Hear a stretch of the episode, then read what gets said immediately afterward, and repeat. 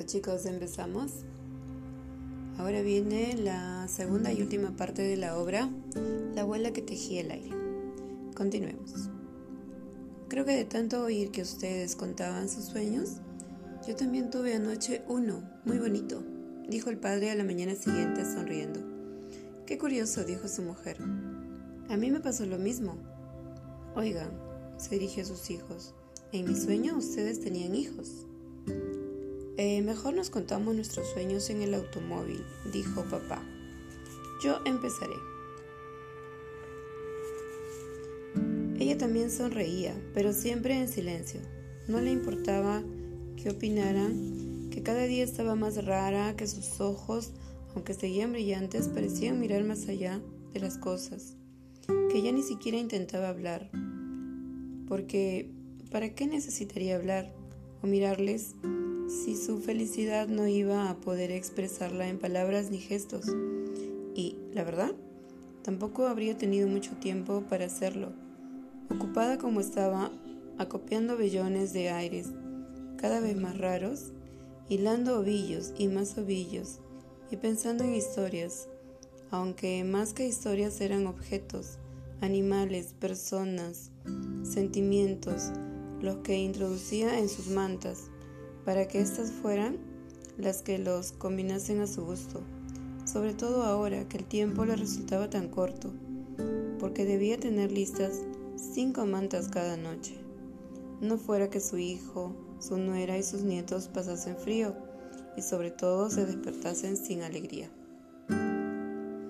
Y debido a este afán, desde entonces todas las mañanas, los cuatro hablaban de sus sueños en el desayuno y continuaban haciéndolo en el automóvil y estaban alegres a pesar de las prisas y ella absorta en su tarea, para la que ahora no necesitaba mover los dedos, parecía no oírles. Era feliz con solo verlos. Y lo mismo en la tarde, al regresar, en que su hijo le pasaba la mano por los cabellos y alguno de sus nietos se acordaba de besarle la frente ella parecía no oírles, pero sí oía. Y sí oyó que la empleada se marchaba el mes siguiente. ¿Y qué iban a hacer con la abuela? ¿Quién la cuidaría? ¿Cómo podría quedarse sola en casa? Y muchos otros qués que ella sí entendió perfectamente. Pero es que en realidad no necesitamos empleada, había dicho su nuera. Podríamos comprar comida ya hecha. Mandamos la ropa sucia a la lavandería y el fin de semana yo limpio la casa. Siempre limpié la casa. Cuidé a mi hijo, cociné yo sola, pensó ella. Y ahora todavía puedo hacer muchas cosas.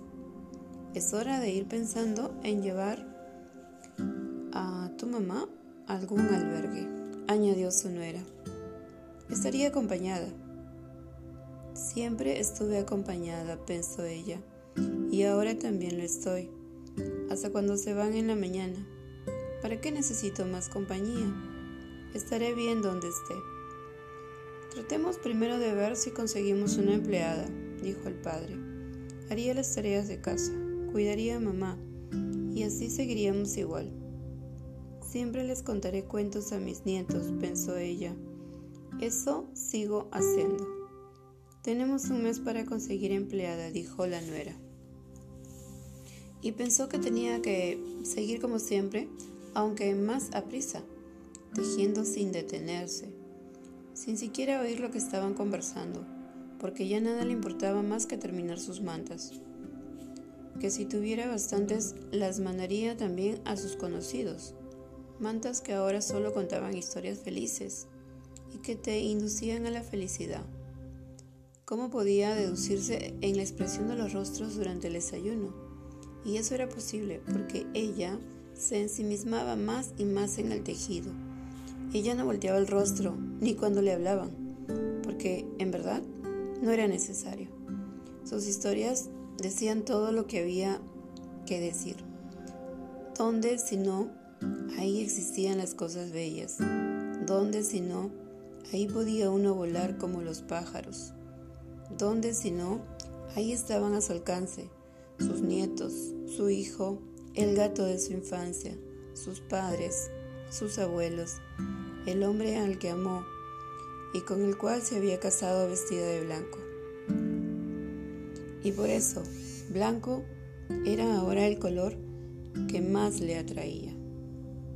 Y así se propuso tejer una manta completamente blanca, limpia, de la que tomaron su blancura las rosas blancas y las nubes, los pensamientos más puros y los pañuelos blancos. Ya no tenemos más remedio que llevarla a un albergue, dijo su nuera, una mañana en la que ella se percató de que le habían servido el desayuno. La iremos a visitar todos los días, prometió su hijo. Ella no prestó atención porque no podía distraerse. Estaba terminando de tejer su manta blanca y tenía prisa por envolverse en ella. El frío que había sentido en los pies avanzaba y le llegaba ya hasta la cintura, y no debía dejar que la paralizara sus manos impidiendo ajustar esas últimas vueltas, de modo que movió con más rapidez sus palillos, haciendo marchar los puntos como soldaditos, hasta que llegó al último. Ajustó el nudo con un hábil movimiento y la manta quedó lista. Mamá, se inquietó su hijo. Mamá, ¿me estás oyendo? Ella estaba envolviéndose en la manta y ya no tenía que oír aquello que se quedaba atrás. La lejanía a la que se encaminaba era un alba tan blanca como su manta, como la felicidad de verse acompañada de todos los que alguna vez había amado. Y eso era suficiente. No necesitaba nada más que esa luz deslumbrante a la que se aproximaba y que la acogió blandamente como si siempre le hubiese estado esperando. Y así termina nuestra obra, chicos. La obra titulada La abuela que tejía el aire.